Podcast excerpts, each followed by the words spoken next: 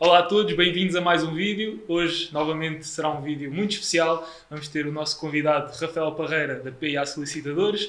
O vídeo de hoje tem um objetivo muito concreto que é chamar a atenção para a importância de trabalhar com profissionais da lei, nomeadamente um solicitador, que, é, que aliás que é a profissão do Rafael, não é, é, não é a especialidade, é a profissão uh, do Rafael. Uh, o objetivo do, do, episódio de hoje é percebermos qual é, é a importância de trabalhar com este tipo de profissão e como investir neste tipo de assessoria, nesta vertente de assessoria, nos traz benefícios a longo prazo de quantidades imensuráveis e o Rafael vai explicar como. Mas antes de avançarmos com conceitos mais complexos, Rafael, Fala-nos de quem é que tu és, como é que enverdaste nesta área da solicitadoria, como é que a PIA Solicitadores começou, qual é que é o vosso objetivo, a vossa missão. Explica um bocadinho melhor à audiência qual é que é o teu trabalho, o teu dia-a-dia -dia, e o que é que fazem aqui neste escritório da PIA. Ok. Em primeiro lugar, obrigado. Obrigado pelo convite e obrigado por estás aqui no, no, nosso espaço. É, é ótimo é um termos, termos aqui este, este bocadinho, esta conversa. Uh, e é sempre bom falar sobre, sobre este tipo de trabalho.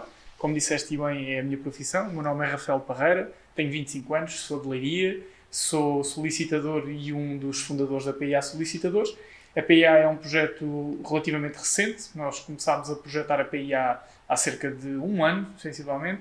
Lançámos a PIA Solicitadores como escritório virtual apenas no dia 7 de setembro de 2020 uh, eh, e começou como escritório virtual. Uh, criámos um site, adaptámos um site, uh, lançámos nas redes sociais, o objetivo era, acima de tudo, ter uma presença digital, que é algo que não é muito habitual na profissão de solicitador e mesmo na profissão de advogado, eh, e tentámos explorar um bocadinho o modo que a pandemia deu, né? porque é a realidade, eh, e a ideia era perceber como é que, eh, utilizando todos estes aparelhos, microfones, computadores, telemóveis, nós conseguíamos, apesar de tudo, estabelecer um contacto com clientes. E foi daí que surgiu o escritório virtual.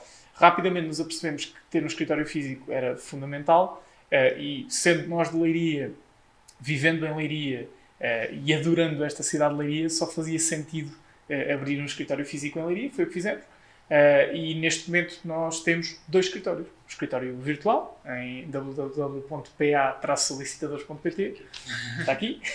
e este escritório físico aqui em Leiria fica mesmo no, no coração da, da, zona histórica. Uh, e a PIA Solicitadores tem sido, acima de tudo para nós, tem sido um desafio e uma benção, porque nós temos passado por um processo de redescobrir a profissão todos os dias. Uh, e este posicionamento digital, que no início foi projetado para uh, tentarmos fazer algo de diferente e tentar aproveitar, lá está, o modo que a pandemia deu, está, está agora a trazer alguns, alguns desafios que nós não estávamos à espera e, e estamos a tentar ultrapassar da melhor forma. Eu reconheço o trabalho que o Rafael e o Cláudio, que hoje não teve a oportunidade de estar aqui connosco, um, ehm, colocaram neste projeto nós já temos vindo a falar desde há algum tempo e sem dúvida que nesta área, não só a solicitadoria, mas também outras áreas mais uh, resilientes, digamos assim, à mudança, este tipo de abordagem é algo que eu nunca, nunca sequer imaginava ver, uh, muito menos em Portugal, onde normalmente este tipo de dinâmicas acaba por ter mais alguma inércia de ser adotada.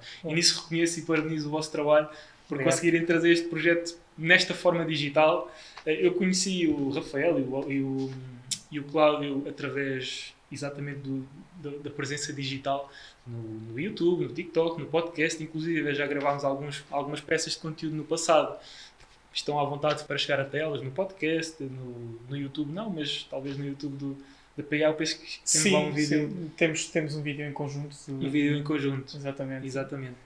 E, e, este tipo de, de contacto indireto é, é, a segunda vez que nós estamos em conjunto, não é? Sim, sim, é a segunda vez. É a segunda vez. E embora seja a segunda vez que estejamos um, fisicamente no mesmo local, nenhuma destas vezes foi propriamente para desenvolver um trabalho em específico, tudo isso foi feito de forma digital ok? E estes, neste momento estamos a trabalhar de alguma forma, se bem que isto está um gosto imenso sim, ter mais é tipo de conteúdo, mas a verdade é que consigo trabalhar, ou conseguimos trabalhar em conjunto sem qualquer barreira física pelo meio, porque através do meio digital conseguimos até agora conseguir resolver este tipo de questões e, e, com certeza no vosso dia a dia, não só na área dos investimentos imobiliários, como também outras áreas, uh, retirar esta, esta barreira que é a necessidade de ter um, um contacto físico com, com o vosso cliente vos deixa tempo livre para outras coisas, uh, talvez até mais importantes ou que consigam acrescentar mais valor.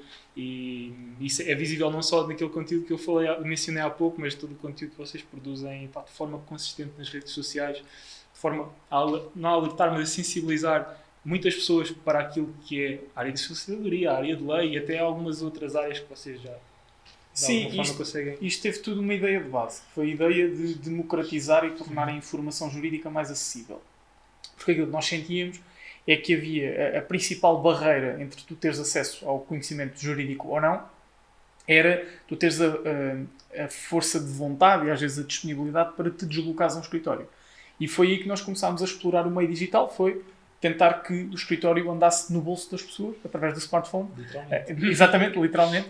E a ideia era precisamente criar um escritório móvel. Essa ideia tem sido muito replicada em muitas áreas, mas lá está, não tanto na nossa área. E depois, as redes sociais trouxeram isto que estavas a falar e bem, é que nós temos uma ausência de distância total para com clientes e parceiros. Lá está, nós já trabalhámos diversas vezes, é apenas a segunda vez que estamos presencialmente, não é? juntos, e não é por isso que, que deixamos de nos conhecer, e a sensação que temos é que nos conhecemos há bastante tempo, isso acontece contigo e com muitos outros parceiros e outros profissionais com que trabalhamos e resulta tudo do digital. E o digital tem permitido, tem essa beleza, e lá está a ideia da aldeia global, é a realidade, é essa a realidade. E não tem qualquer impacto no- na qualidade ou no processo do trabalho este distanciamento digital. Portanto, Não, é- e acho que é uma forma, é uma forma de, de certa forma, eh, comunicar eh, e dar uma cara e um rosto a algo que, é, que pode parecer puramente digital. O digital tem um lado assustador, isso todos temos de concordar, que é a possibilidade de uma burla, eh, a ideia de uma fraude, o medo, o risco, não teres alguém palpável à tua frente, não é? Ter algo que, que tu consigas identificar e esse risco e esse medo tem de ser amortizado de alguma forma, tem de ser anulado de alguma forma. E, e para nós, essa forma foi dar uma cara, dar uma voz, uh, dar uma imagem, e é por isso que é muito fácil. Não há ninguém que encontre a PI a solicitadores que não encontre a minha imagem e do Cláudio, uh, a nossa imagem, a nossa história, o nosso currículo, a nossa idade. Eu podia não ter dito a idade, podia não ter dito de onde é que sou, mas lá está. É, é, parecendo que não, o digital que acaba por estar uh, sempre a ser caracterizado pela distância física Exatamente. Permite uma proximidade se calhar maior do que aquilo que nós vivemos todos os dias, que é um anonimato total. Tu passas na rua, cruzas-te com 100 pessoas, não sabes nada sobre essas 100 pessoas. Entras numa rede social, nunca estiveste com nenhuma daquelas mil pessoas, mas sabes muito sobre cada uma dessas mil pessoas. E isto também se aplica aos negócios. E é o que tem acontecido connosco, com parceiros, com empresas, com clientes. eh, e os clientes para connosco não nos conhecem, nunca nos viram na rua, mas na verdade conhecem-nos praticamente na íntegra através do digital. Já conheceu o vosso trabalho. né? Exatamente. Conheceu o, tra- o, o trabalho de forma digital. Quando eu digo forma digital, vendo um perfil do Instagram, Claro, claro, claro. uma newsletter, um perfil, uma página do YouTube que tem lá uma série de conteúdos que mostra, ok, é isto que nós fazemos e muitas das vezes isto tem dias, horas e horas ou até mesmo dias de conteúdo nestes canais em que conseguimos já ter uma conexão com esta, com esta empresa ou com, esta, com quem está à frente da empresa através destes meios que se nos deslocássemos a um, a um gabinete jurídico, por exemplo eh, deslocar-me aqui, dificilmente conseguiria obter horas ou dias de conteúdo a não ser que viesse cá todos os dias. É não verdade, Era é um verdade. pouco. tal- talvez não quisessem fazer negócio comigo dessa forma. É verdade. Há sempre Mas- um lado emocional, a verdade é essa, e tens um processo de adaptação que é normal. Se fores a um escritório e conhecer o profissional pela primeira vez, Uhum. um escritório, um gabinete, o que quer que seja, tu tens sempre ali uma fase de adaptação e só depois de passares essa fase de adaptação é que vais ou não mostrar-te e, e- e dar-te ao profissional. E aqui não, aqui tu tomas essa decisão, tu já sabes o que ali está, tal como nós eh, tivemos a oportunidade de conhecer através do YouTube, através das redes sociais, eh, e tomámos a opção de eh, trabalhar contigo, nomeadamente hoje, que estamos aqui a gravar este episódio, e isso é, é porreiro. Exatamente. Rafael, obrigado pela tua apresentação. Nós, daquele lado da audiência, temos muitos investidores imobiliários eh, ou aspirantes a investidores imobiliários que, com certeza, têm uma série de questões, eh, não só em termos mais específicos e técnicos no mundo da lei, solicitadoria, advocacia, entre outros, mas também no próprio processo em si. Eu sei que tu trabalhas várias áreas para além do imobiliário, no entanto, vamos nos focar hoje, e como prometido no início do, do episódio, vamos nos focar na lei no imobiliário e por isso, antes sequer de entrar naqueles termos mais técnicos e talvez conceitos um pouco mais específicos, muitas das pessoas, e eu inclusive quando comecei a investir em imobiliário, não tinha esta, esta noção de como se quer dar o primeiro passo no mundo jurídico. Os primeiros contratos que eu fiz eram ia buscar à internet alguns templates, alguns blogs, alguém que já tinha um contrato, que me dava algumas ideias, mas logo desde o dia zero nunca tive sensibilizado para trabalhar com um profissional e fazer as coisas logo direitinhas desde o dia 1. Portanto, Rafael, para quem é investidor ou quem aspira a ser investidor em imobiliário, que quer começar logo com o pé direito, principalmente na área jurídica e legal, que é extremamente importante para não incorrermos riscos futuros, uh, Rafael, explica-nos qual é que é o processo para para além de, claro, entrar em contato com um solicitador ou advogado ou alguém da área jurídica, que elementos é que deve trazer, por exemplo, com os contratos de arrendamento, se quiser fazer um contrato de arrendamento de qualidade logo desde raiz, qual é que deverá ser a abordagem, uh, não só na, na, na, fase de filtrar um bom profissional ou, ou, um profissional mais adequado para trabalhar consigo no imobiliário, quando eu digo consigo é um investidor imobiliário, uh, dando aqui algumas dicas, algumas luzes de como começar com o pé direito na área jurídica do imobiliário. Ok, eu, eu, diria que o primeiro passo é mesmo o mindset, ou seja, tens que estar disponível para perceber que toda a assessoria acaba por ser um investimento. E eu, claro que compreendo quem está a começar a investir olha para eh, pagar serviços de um solicitador ou de um advogado ou de um contabilista como um investimento desnecessário naquela fase, mas muitas vezes, e claro, não estou a dizer isto apenas por ser a minha profissão, eu digo porque nós, obviamente, também enquanto profissionais, também investimos noutros profissionais, e às vezes o investimento numa consulta jurídica, que é algo que pode representar uma mudança brutal, estamos a falar se calhar de uma reunião de meia hora, 45 minutos, pode mudar completamente a forma como olhas para o imóvel ou para o investimento. Eh, é um serviço relativamente barato, porque certamente não há ninguém a cobrar mil euros por uma consulta jurídica. Não vou estar agora a entrar em valores, mas eh, a ideia é que há muitos serviços que podem ser prestados pelo solicitador, vou falar aqui eh, do caso do solicitador, que vão desde a própria consulta jurídica, onde tu podes, desde logo, expor todas as questões que tens, Uh, eu diria que depende sempre do profissional que tens à tua frente, mas, uh, por exemplo, nós gostamos que o cliente defina, se defina a si próprio, estabeleça o seu próprio perfil e que não tenha medo de trazer dúvidas. Isto é um pouco como os professores nos diziam nas aulas: não há perguntas estúpidas. E esta é a realidade, porque um profissional que esteja a prestar um serviço de consulta jurídica quer saber o que é que o cliente precisa e quer saber, na realidade, quais é que são as suas dúvidas. E, portanto, eu diria que o primeiro passo é uma consulta jurídica com um solicitador, uma consulta jurídica, oh, neste caso, uma consulta com um contabilista, uhum. Eh, uma consulta eventualmente com um advogado se houver essa necessidade, eh, mas essencialmente começar aí, começar ainda antes do investimento, eh, porque se pegas na informação que tens, vês a informação que não tens e procuras obtê-la de alguma forma. Esse é o primeiro passo. Depois, se já estás numa fase de investimento, se já tens, eh, estás na iminência de celebrar um contrato, seja um CPCV, um contrato de arrendamento, eh, um contrato de mútuo, por exemplo, seja com o banco ou seja com o privado, eu eh, acho que o ideal é mesmo tu recorreres a um serviço de análise do contrato. Isto porquê? porque tal como nós escrevemos um texto e se vier alguém a seguir ler o nosso texto vai detectar erros que nós não conseguimos detectar, obviamente que enquanto investidor, se recorrer a um profissional para analisar o contrato, não só o profissional tem a parte técnica que o investidor provavelmente não terá, como o próprio solicitador, neste caso, terá uma, uma imparcialidade em relação ao negócio, não tem um interesse direto no negócio e por isso mesmo não, não vai estar, não vai ter a vista viciada, vá, vai analisar o contrato. E portanto, eu destacaria aqui um, ehm, a análise de contratos e a consulta jurídica como os principais uh, pontos em que o solicitador pode ser útil. E se calhar ias-me perguntar a seguir, então e a elaboração dos contratos? Claro que a elaboração dos contratos é fundamental. Mas muitas das vezes uh, as pessoas já celebraram vários negócios e por isso têm várias minutas de contratos e acabam por não recorrer a um, um solicitador. Por vezes é um erro, de facto, mas é aí que entra a análise do contrato. Eu, eu valorizo mais a análise do contrato do que a própria elaboração.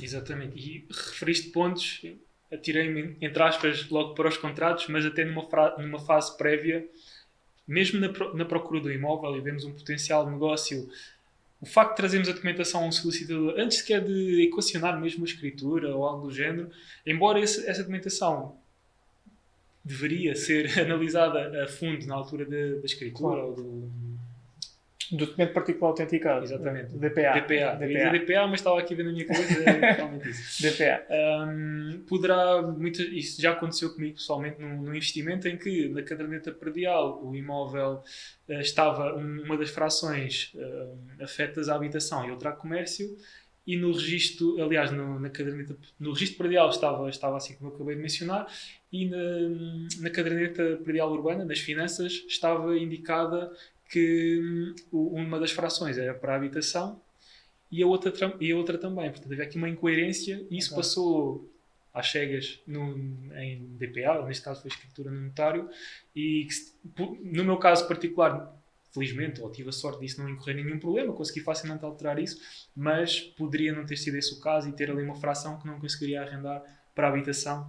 Portanto, neste exemplo que eu acabei de mencionar, uh, felizmente no meu caso não tive quaisquer danos com isso, quer financeiros, quer a nível de processo jurídico ou legal, mas poderia não ter sido esse o caso e uma, um investimento de algumas dezenas ou centenas de euros numa consulta jurídica para analisar essa documentação teria detectado este, esta incoerência, teria resolvido muito provavelmente antes da compra e nem sequer teria sido eu a pagar esse processo de, de resolver essa incoerência e, e, e, no futuro, no meu caso, como eu mencionei, tive, tive sorte de não ter qualquer problema, mas podia ter tido, não conseguiria arrendar aquela fração com o objetivo inicial de habitação e poderia ter uma rentabilidade mais baixa, poderia não conseguir sequer encontrar inquilinos para a minha fração e estaria a perder muito dinheiro com isso, muito mais do que qualquer consultoria ou consultoria, consultas jurídicas com um solicitador. É essa a diferença. É, é, é, como dizes, eu falei da análise de contratos, mas claro, a análise da documentação é fundamental e fizeste uma questão de que tipo de documentação é que, que os clientes devem levar.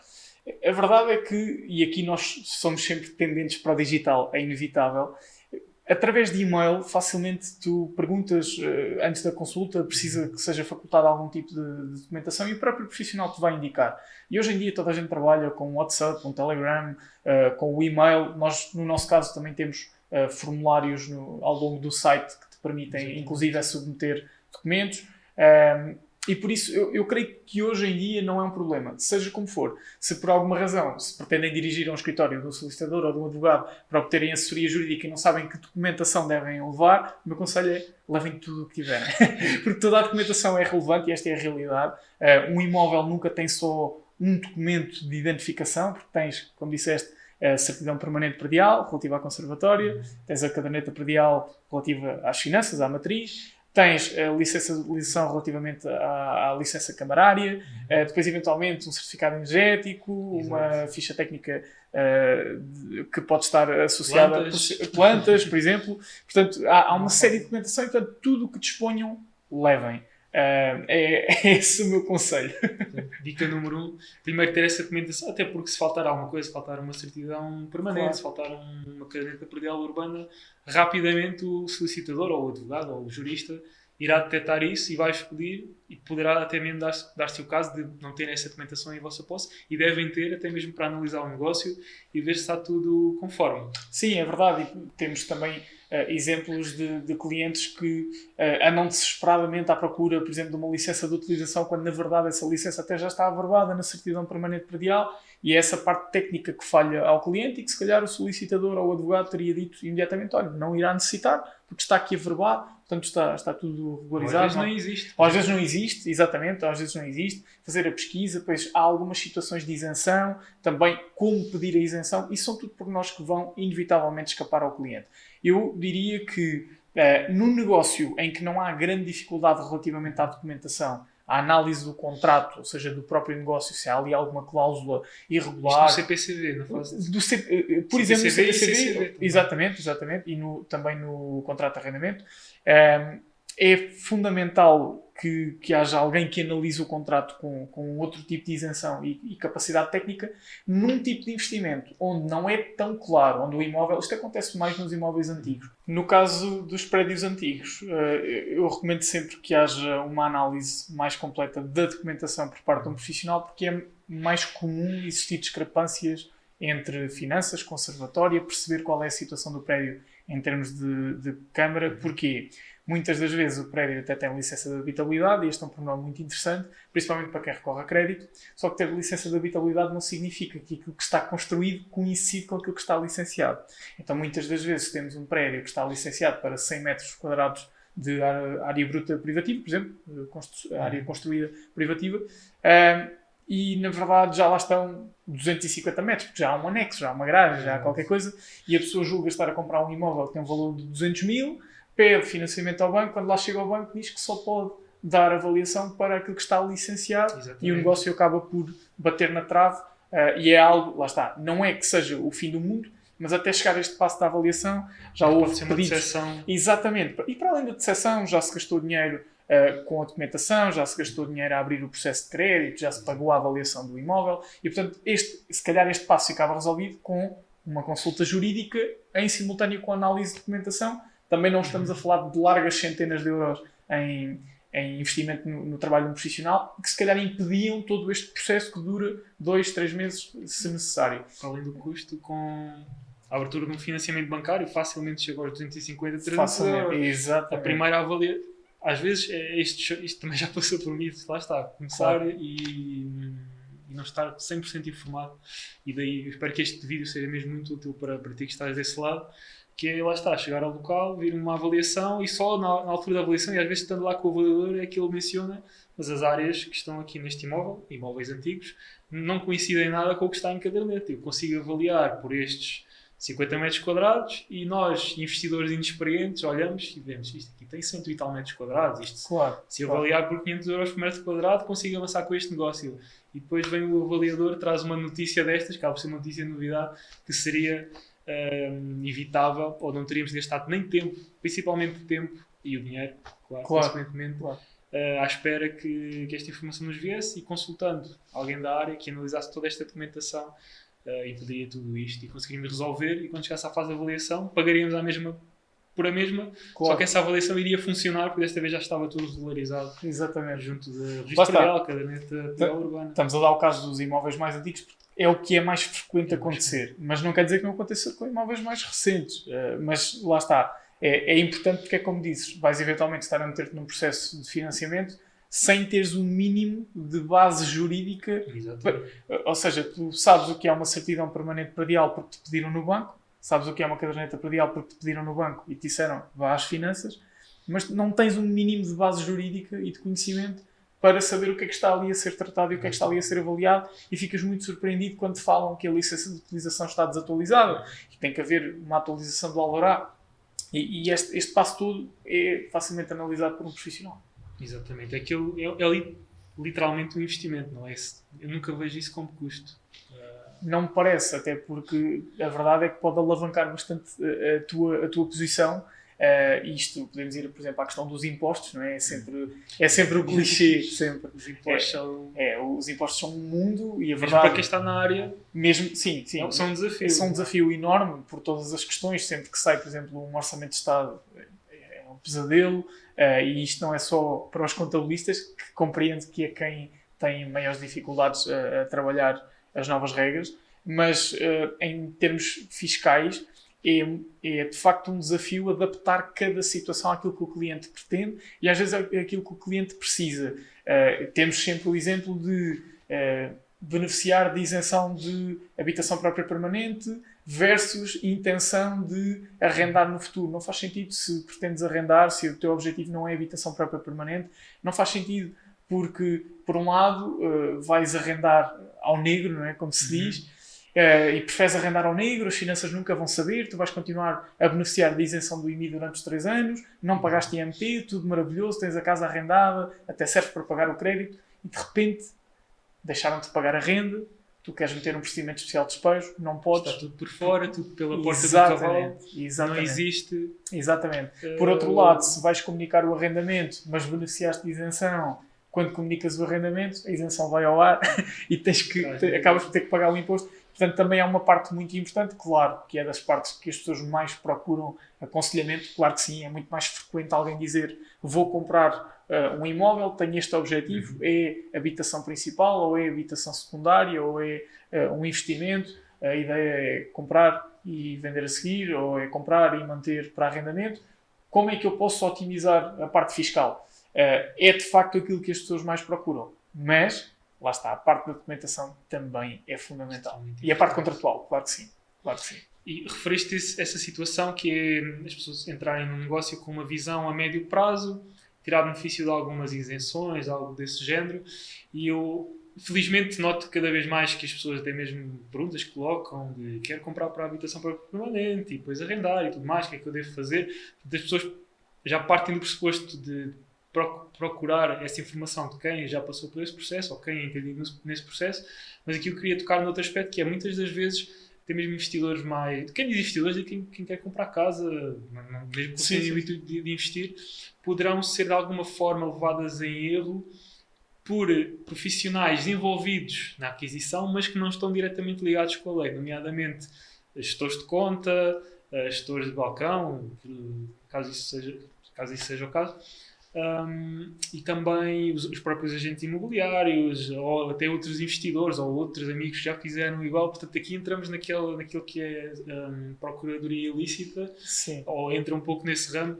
De que forma é que tu vês que isso, primeiro, acontece, até mesmo com clientes que já chegam até ti, okay. e que forma é que consegues salvaguardar as pessoas nessa situação, ou consegues pelo menos sensibilizar para que, mesmo que o consultor imobiliário mencione que dá não denegrindo, claro, o papel de nenhuma profissão, mas que por mais experiência que outra pessoa tenha e que dicas tenha, para, até mesmo para abrir horizontes, na hora da verdade, digamos assim, passar sempre por este filtro de maior qualidade, ou mais, eh, aliás, único, claro, habilitado claro. para certificar que aquilo que pretendes fazer é efetivamente legal, é possível e se estás realmente a beneficiar com, com algum, alguma, não digo jogada, mas algum, alguma estratégia em particular essa ideia da procuradoria ilícita, na verdade, a expressão procuradoria ilícita só faz sentido para nós, profissionais, porque é a nós que interessa que de facto seja considerado ilícito aquilo que é ilícito, porque para, para o cliente é irrelevante. O cliente não quer saber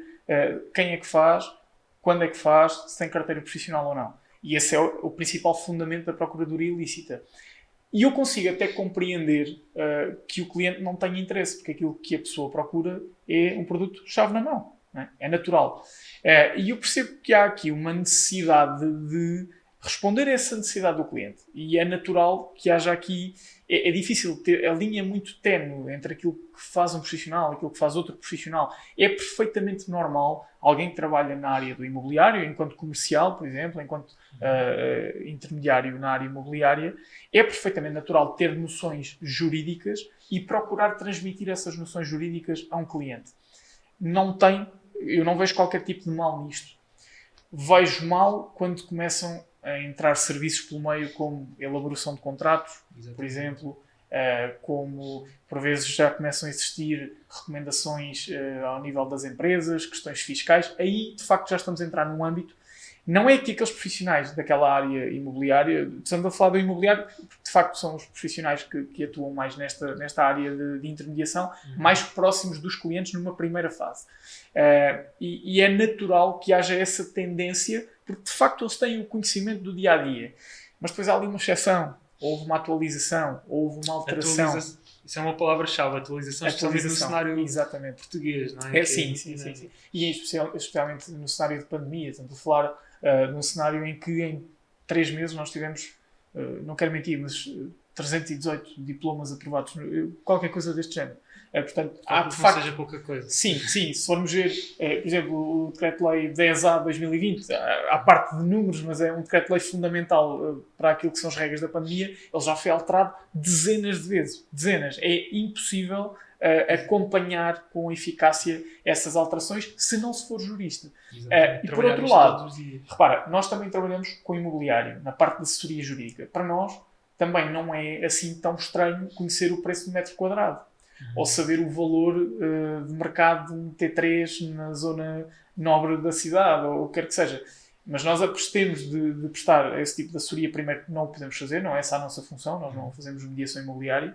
Uh, também, estatutariamente, estamos vedados nesse aspecto. Não seria correto, nós temos aqui um dever de isenção e de, de, imparcialidade, mas também o poderíamos fazer. E eu acho que isso parte muito mais do profissional do que do cliente.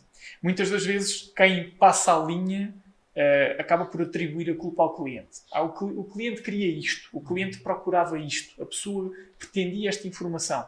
Mas a pessoa, obviamente, que uh, se puder ter alguém que é um faz-tudo naquele assunto, não vai abdicar uh, desse serviço. E, portanto, eu acho que cada profissional tem a obrigação de saber qual é a sua função, qual é a sua responsabilidade, quais são os seus limites e saber remeter para os profissionais adequados tal como nós aqui temos algumas noções de contabilidade, não é por isso que vamos agarrar responsabilidades contabilísticas de uma empresa ou de, de um empresário não individual. Contabilidade é para contabilistas, parte jurídica é para solicitadores e advogados, eventualmente notários com outras particularidades. Uh, a parte de mediação imobiliária é para as agências imobiliárias, para os comerciais imobiliários. E essa, essa diferença tem, tem de ficar eh, bem definida desde o início. Cada qual no seu, na sua especialidade. Exatamente. É? exatamente. É? É. Podemos dar ideias, não é? abrir o. Claro. Até muitas vezes abrir horizontes, até claro, com base claro. em experiência de clientes passados, mas deixar sempre o disclaimer verifico isso com o seu contabilista, solicitador, advogado, empreiteiro, engenheiro, aquilo que seja, Exatamente. para perceber se efetivamente é possível. É, é verdade, é, e é fundamental porque uh, eu acho que o cliente ter esta noção de que existem profissionais adequados para cada um dos assuntos uhum. é aquilo que vai permitir ao cliente começar a dominar o próprio assunto. Porque alguém que não percebe quais são as áreas que estão envolvidas na aquisição de um imóvel não consegue de certeza dominar aquilo que é a aquisição do imóvel. Adquirir um imóvel vai muito além de saber o valor do mercado, ou vai muito além de saber qual é a documentação necessária, ou vai muito além de saber quais são as questões uh, contabilísticas associadas. É a compilação de tudo. Exatamente. E também não estamos aqui uh, nesta conversa a tentar dizer que o solicitador é o salvador e é o, o profissional indispensável e que sozinho resolve tudo. É mentira, é mentira. Agora, que é um profissional fundamental nestes passos, Claro que sim, tal como, eu, como é uh, o agente imobiliário, tal como é o contabilista, uh, tal como será o advogado em determinadas situações. Portanto, é, e empreiteiros, claro, não Até um decorador, não é? Até Exatamente. na altura de colocarmos o nosso Exatamente. imóvel no mercado e queremos tirar o máximo de valor, Exatamente. investir numa consultoria com decorador de interiores, já estamos aí por outro nível completamente não jurídico, nem legal, nem claro, claro, claro. nem fiscal. Claro. Mas saber com, com quem é que devo contar ou posso contar e saber qual é, é o papel dessa pessoa para se um, um contabilista me der algumas indicações sobre o ramo legal, por experiência própria, ter logo quase um não um filtro, mas um algo que separa que, ok, isto poderá ser possível, no entanto, mesmo que o contabilista não mencione, que deveria mencionar, né, segundo o que estamos aqui a, claro, falar, claro. este tipo de informação deve sempre ser validada com outro ramo solicitador, advogado, aquilo que seja. Sim, a ideia aqui também não é, se estás em reunião com um contabilista e começa a falar de algo legal e o contabilista diga, não, isso não, não posso Sim. falar, as paredes têm ouvidos, não, exato, não tem nada a ver exato. com isso. É, é apenas, olha, é, é, será neste sentido, mas o conselho é consulte um jurista e vice-versa. Isso, é, isso é fundamental e é um dos maiores erros das pessoas é desconhecerem a função de cada profissional e também essa é a nossa função nisto que estamos aqui a fazer, não é? E nos podcasts, e nos vídeos e nas redes sociais. Uhum. Lá está, é aquilo que falávamos, é democratizar a informação e fazer entender às pessoas para que é que serve um solicitador, qual é a função do solicitador e como é que pode ser útil no seu dia a dia. Eu acho que cada profissão e cada profissional uhum. tem a função de levar ao público e à sociedade um, a apresentação da sua própria função não é, repara, eu quando falo da PIA solicitadores, é porque é, é aquilo que é o meu dia a dia, é, é o meu projeto e do Cláudio, uh, mas na verdade nós tentamos sempre levar a palavra solicitador ou solicitadores avante, porque é essa a profissão que tem de ser claro. conhecida na nossa defesa profissional. E se cada profissional fizer esta função uh, e democratizar a informação relativamente às suas profissões, se houver contabilistas a democratizar esta uhum. Se houver agentes imobiliários a democratizar esta informação, empreiteiros, investidores imobiliários, como temos visto acontecer, as pessoas vão ter muito mais noção do que é que faz cada um Exatamente. e de quando é que devem recorrer a, a cada, um. Deles. Exatamente. Exatamente. Conseguir ter aqui uma linha bem separada Exatamente. com a facilidade de acesso à informação, a facilidade de produzir conteúdo, não só na área de societadoria, investimentos imobiliários, contabilidade, engenharia e tudo mais, cada vez mais fácil perceber, uh, tornar estas linhas mais nítidas Sim, que é que separa cada, cada um destes, destes, destes papéis? É, é, verdade, é verdade. E depois, lá está, eh, há quem cometa muitos erros na parte, e aqui não apenas no investimento imobiliário para, eh, para vender ou para arrendar, até um investimento imobiliário pessoal para habitar, eh, as pessoas cometem muitos erros, seja porque vão comprar, seja porque vão arrendar, e quais são esses erros? Uh, Dr. Google. Esse é o maior erro. Uh, e porquê? Não quer dizer que os artigos que nós encontramos no Google estejam errados. De todo. Não é de todo isso que, que vou dizer. A questão é que nunca serão suficientes. Uh, e, e, nós também na PIA produzimos muito conteúdo escrito, muito conteúdo através de artigos, artigos de opinião, partilha de notícias, podcasts e, obviamente, são artigos uh, interessantes, são artigos que têm um conteúdo que pode ajudar a, a pessoa no seu investimento, mas nunca serão suficientes, porque nenhum artigo vai estar adaptado às particularidades uh, de cada caso. E, portanto, eu diria que um dos maiores erros passa por procurar minutas na internet que podem estar perfeitas, mas desatualizadas, e, portanto, logo aí, imperfeição. Uh, se fugíssemos aqui um bocadinho, temos a questão dos contratos de trabalho normalmente a lei do trabalho muda uh, quase de ano a ano e há ali uma alteração de um artigo fundamental e o contrato de trabalho estava ótimo há um ano atrás. Uh, a questão dos impostos, houve uma alteração qualquer no imposto que, que, se verificou e o contrato já não foi feito da forma correta. Portanto, uh, diria que um dos maiores erros é procurar no Google respostas que estão dispersas e, portanto, se calhar elas até estão lá todas, em milhares, dezenas de milhares ou centenas de milhares de artigos, vídeos, episódios de podcast, mas é altamente improvável alguém ter uma capacidade eficaz de compilar as informações que precisa, filtrar as informações que precisa e conseguir ter uma informação completa para o investimento que vai fazer. Não acredito que haja alguém que consiga fazer isso. Eu próprio não consigo. Especialmente se não tiver estudos nem vocação Exatamente. para tal, né? juntar informação. Claro. Eu claro. acho que, e isso entra na questão da democratização da informação, que é, eu acho que é ótimo conseguirmos ter acesso às ideias, às estratégias, uh, aos conceitos, até, até mesmo para nos abrir os horizontes e dar algumas luzes de, ok, eu vi este artigo, será que eu consigo aplicar a mim próprio? Mas esta, a questão fica por aí é? O trabalho connosco próprios fica por aí. Ok, nós temos esta ideia, será que eu consigo fazer isto? Não, aquele artigo não está a dizer Exatamente. que eu consigo fazer isto, mas dá-me esta ideia. E sim, recorro a um contabilista, engenheiro, aquilo que seja, e, e, e mostra, até posso mostrar esse mesmo artigo e olha, vi isto, isto é possível no meu caso e ajuda ambas as partes. Primeiro, o profissional, porque vai ter um contexto muito mais uh, rico para analisar o processo e a nós vai-nos poupar tempo porque não temos que explicar tudo raiz, está ali um artigo que diz mais ou menos o que nós queremos fazer, ou exatamente o que nós queremos fazer. E o profissional vai indicar, okay, é possível, não é? Uh, se for possível é preciso dar mais este ou este passo e aí conseguimos, pá, estamos a mitigar erros que possam acontecer no futuro, claro. ou até mesmo ilegalidades que possamos estar, um, possamos estar a fazer ou incorrer nessas ilegalidades sim. se confiarmos apenas em nós próprios. É a realidade, é a realidade. Rafael, todos estes pontos que tocaste até agora, revelar da forma mais clara possível, na minha opinião, não, não existe forma mais clara de revelar qual é, é a importância de trabalhar não só com o solicitador, que é a tua profissão, mas também todas as outras profissões envolvidas nos investimentos imobiliários, a importância de recorrermos a profissionais específicos de cada área para que não demos asa a qualquer erro uh, ou quem diz erro diz até mesmo incorrer em algumas ilegalidades no futuro, uh, para deixar aqui mais algumas informações à nossa audiência uh, de casos que tu lides no dia, ou já tinhas lidado, ou vejas acontecer, quer seja contigo, quer seja com o Cláudio, quer seja com outros colegas.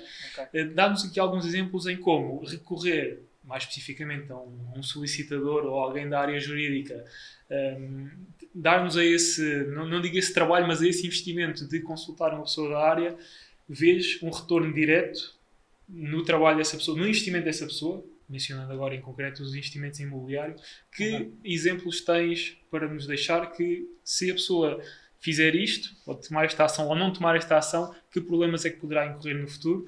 E se tiveres números na ponta da língua para isso, em termos claro. de, de, danos claro. uh, financeiros ou até mesmo legais, dando aqui algumas ideias. Algumas ideias, não. Espero que não se sirva de ideia, mas sim com, claro.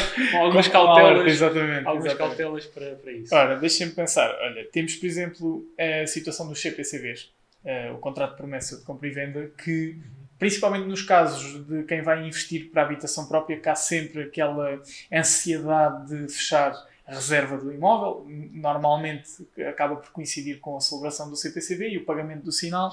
Um, ehm, e há ali uma grande expectativa em torno daquele negócio e essa expectativa passa também pela aprovação do crédito. A questão é, e se não for aprovado? O que é que acontece? Uh, e esse é um dos exemplos que nós já tivemos aqui diversas vezes, uh, em que nos entregam CPCVs para nós analisarmos. O CPCV está bem feito, tecnicamente bem elaborado, não falta cláusula nenhuma essencial, mas poderemos colocar cláusulas que, não sendo normalmente utilizadas, podem fazer a diferença para a vida ou do promitente vendedor ou do promitente comprador.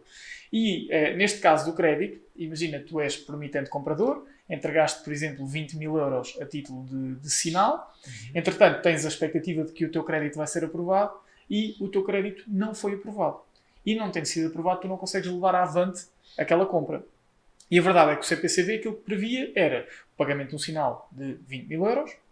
O pagamento do remanescente na data da escritura pública ou do documento particular autenticado uh, e que no incumprimento por parte do promitente comprador, uh, ou seja, quem vai comprar, perde o sinal a favor da outra parte e a outra parte, uh, se incumprir, teria de devolver o sinal em dobro. Esta é a regra.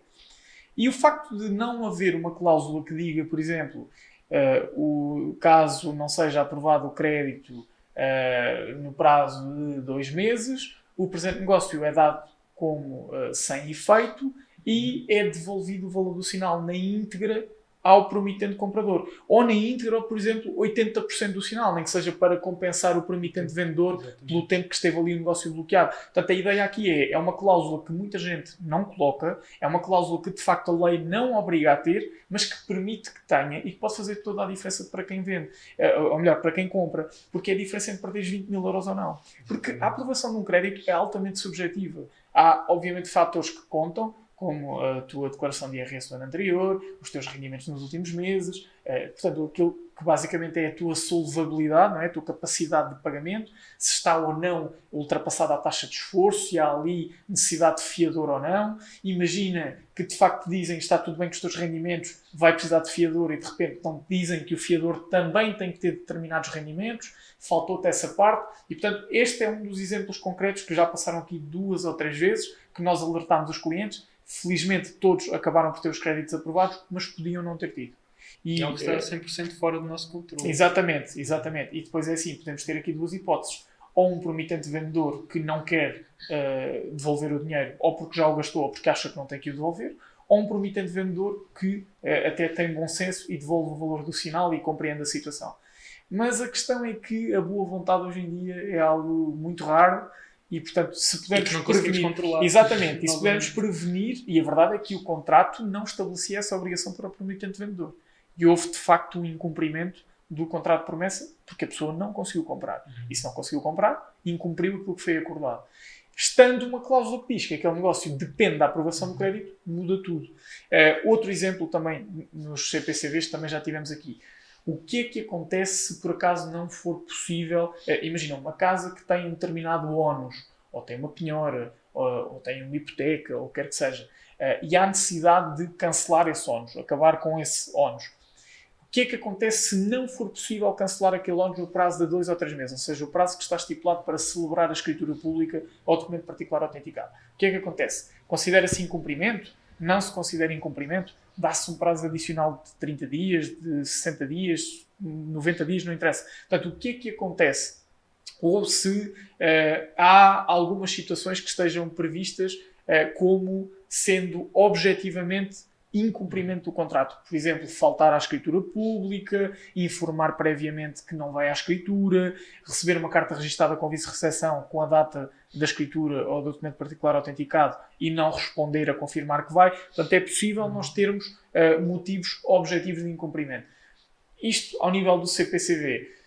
Poderia falar também da situação do arrendamento. Portanto, tu também és investidor nessa área, sabes perfeitamente como é que funcionam os arrendamentos. Há muita gente que infelizmente não sabe uh, e que uh, há uma cláusula que ainda falha em muitos contratos de arrendamento, precisamente por se recorrer às minutas do Dr. Google, uh, e que é a cláusula do domicílio convencionado. Basicamente, a cláusula do domicílio convencionado é uma cláusula que estabelece determinados, determinadas moradas como uhum. morada de destino de comunicações a carta registrada com vice-recepção vai para aquela morada. E haver ou não esta cláusula é a diferença entre tu poderes colocar fim a um contrato de arrendamento por falta de pagamento de rendas apenas por carta registrada com vice-recepção ou teres que o fazer por contacto pessoal por advogado ou solicitador. Esta é a diferença. É uma pequena cláusula, estamos a falar se calhar duas ou três linhas que se colocam num contrato, é? é super fácil e pode fazer toda a diferença no futuro. Outro erro que as pessoas cometem celebrar o contrato de arrendamento e não o comunicar à autoridade tributária. Hoje em dia é algo super fácil de fazer. Qualquer pessoa uh, trata disto. cliques. Sim, sim, Portal das Finanças é super fácil, super intuitivo.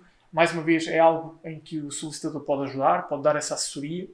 E a diferença entre ter o contrato de arrendamento comunicado ou não, primeiro, é conseguir facilmente declarar, uh, passar os recibos eletronicamente e declarar Sim, os tudo- impostos, não é? Tudo direitinho, super simples, Não super é preciso ir à automático. antiga, quer com os papéis, É verdade. recibos. Agora é, É verdade. três botões e, É e verdade. sai o recibo. É verdade.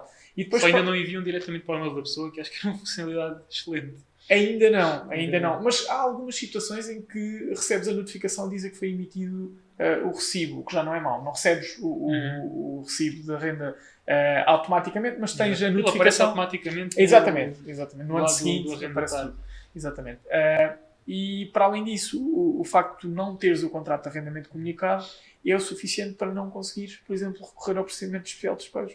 E para que é que serve este procedimento? Tens alguém que não te paga renda há 5 ou 6 meses, tu entretanto colocaste fim ao contrato de arrendamento, a pessoa não sai de casa, tu também certamente não vais lá eh, expulsar a pessoa de forma eh, violenta, não tens como tirar a pessoa porque a pessoa recusa-se a sair, tens que ter algum expediente legal. A verdade é que a ação de despejo é uma solução, mas é um procedimento, um procedimento não, é um processo judicial. Envolve ires a tribunal, tem bastantes custos associados, vai demorar tempo, vai envolver bastante complexidade e para isso criaram uma coisa que se chama procedimento especial de despejo, que é bastante mais simples, é um procedimento extrajudicial, mas tu só podes recorrer a ele se tiveres o contrato comunicado, se tiveres o contrato celebrado por escrito, se tiveres os impostos devidos eh, pagos, como é o caso do imposto de selo e também os impostos em sede de IRS. Portanto, todos estes pormenores, apesar de parecerem eh, algo perfeitamente comum, continuam a aparecer-nos diariamente no escritório.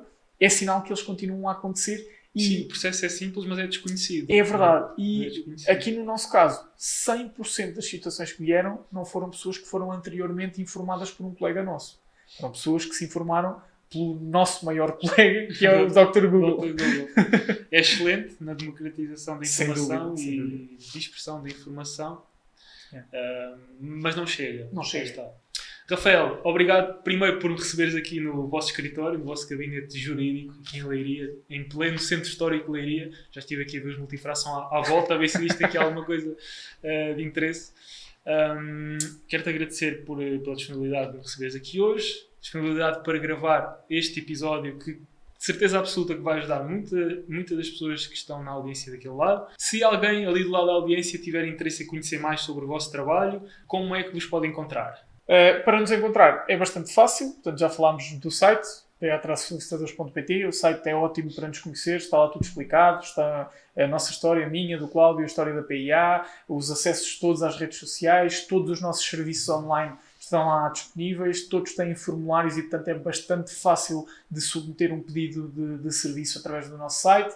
Tem todos os nossos contactos, seja números de telemóvel, número de telefone, e-mails, está lá tudo. Uh, depois, nas redes sociais, é onde nós entregamos mais conteúdo uh, quase diariamente.